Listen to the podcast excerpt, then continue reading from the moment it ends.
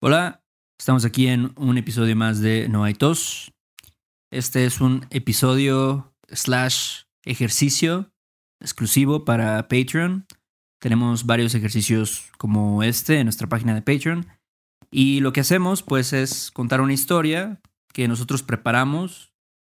Em, la vamos a contar primero en inglés y ya de ahí el chiste de todo esto es que ustedes traduzcan esta pues historia en español y ahí también en Patreon tenemos un documento para que chequen todo, ¿no? Tanto en inglés como en español, las palabras y etcétera. ¿Qué onda, Beto? Sí, ¿qué tal? ¿Qué tal? Y este, esta historia va a estar enfocada en, bueno, para que practiquen los pronombres relativos que vimos en el episodio 43, el Mm. bonus show 43. Entonces, si no lo han escuchado, escúchenlo. Y esto va a ser como, una, como un ejercicio para reforzar eso, ¿no? Eh, pero ya en el contexto de una, de una pequeña historia. ándale. Sí, tratamos de usar pues el tema y ponerlo en un contexto para que sea más claro. Entonces, como dice Beto, si, si no han escuchado ese episodio, escúchenlo primero para que sepan de qué se trata y ya tengan una idea más clara de cómo, cómo hacer este ejercicio. Ok, empezamos. Dice, When Pedro arrived at the wedding he was invited to, he realized he hadn't brought a gift, not even the invitation he had received in the mail two weeks ago.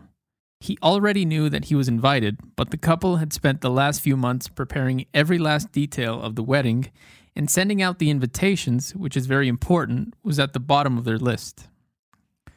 The suit that Pedro wore was borrowed, that's why it was a little big on him, and he looked like a character from a Pachucos movie from the 50s.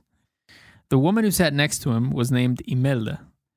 She was also a friend of the couple. In fact, she was the person who had introduced them at that Christmas party at her apartment, which she had already sold to move to her new house. The place where the wedding was taking place had an enormous garden and perfectly pruned bushes. They were really fortunate to be able to book a date in the middle of spring. There isn't a venue whose garden compares to the one at that venue. The person who had the most fun at the wedding was the bride. She didn't worry about anything and simply tried to enjoy every moment she experienced. Everyone who attended has good memories of that party, which was celebrated exactly one year ago today. Ok, muy bien, entonces ahora vamos a ver la respuesta, digamos, eh, en español. Pueden ponerle pausa aquí.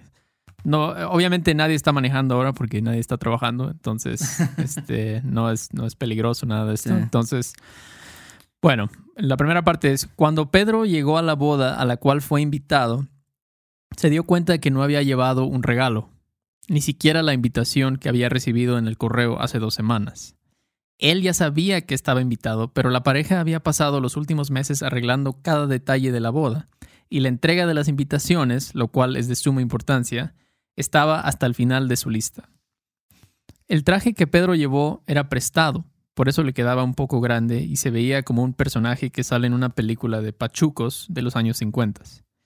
La mujer que se sentó junto a él se llamaba Imelda. Ella también era amiga de los novios. De hecho, fue la persona que los había presentado en aquella fiesta de Navidad en su departamento, el cual ella ya había vendido para mudarse a su nueva casa. Ok, ahora la segunda parte de la, de la historia.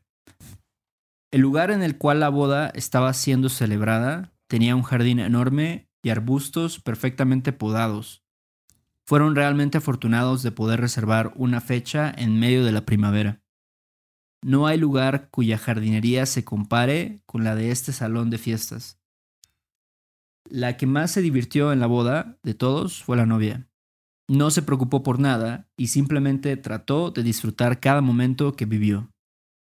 Toda la gente que asistió tiene un buen recuerdo de esa fiesta, la cual se celebró hoy, hace exactamente un año. Bien, bien. Pues, ¿cómo les fue? Bueno, no sé cómo les fue, pero ojalá les haya ido bien ¿Sí? eh, en, en este ejercicio. Um, hay muchos más como este, ¿no? Tenemos, creo que como otros 10, probablemente más, 10 o 12, con diferentes cosas, ¿no? con el subjuntivo, con los dos tiempos pasados, el pretérito, el imperfecto. Este fue, como ya les dije, fue del, de los relative pronouns. Entonces, para, porque son muy importantes, ¿no? Y es algo que a veces da, pues da mucha lata, ¿no? Como decimos, muchos problemas. Suena un poquito, un poquito como elegante, como, como algo que leerías en un libro, pero eh, está bien. O sea, yo creo que es algo, son estructuras a las cuales uno tiene que, pues, familiarizarse con, ¿no? Y pues tienes que aprender. Sí, claro, definitivamente. Entonces, pues sí, cuídense mucho y pues ojalá les haya gustado. Sí, uh, sale Beto, ahí nos vemos pronto. Saludos a todos y ahí nos vemos.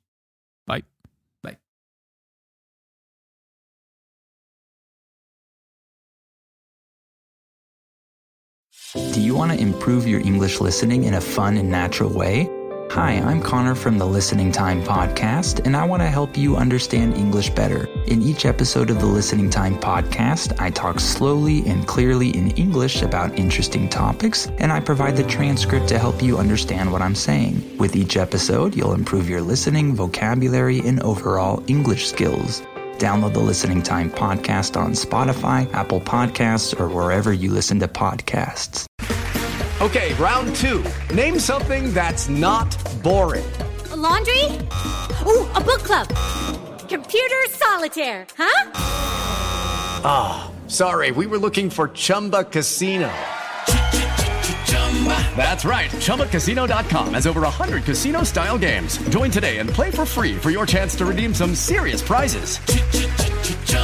ChumbaCasino.com. No purchase necessary. Full prohibited by law. 18 plus terms and conditions apply. See website for details.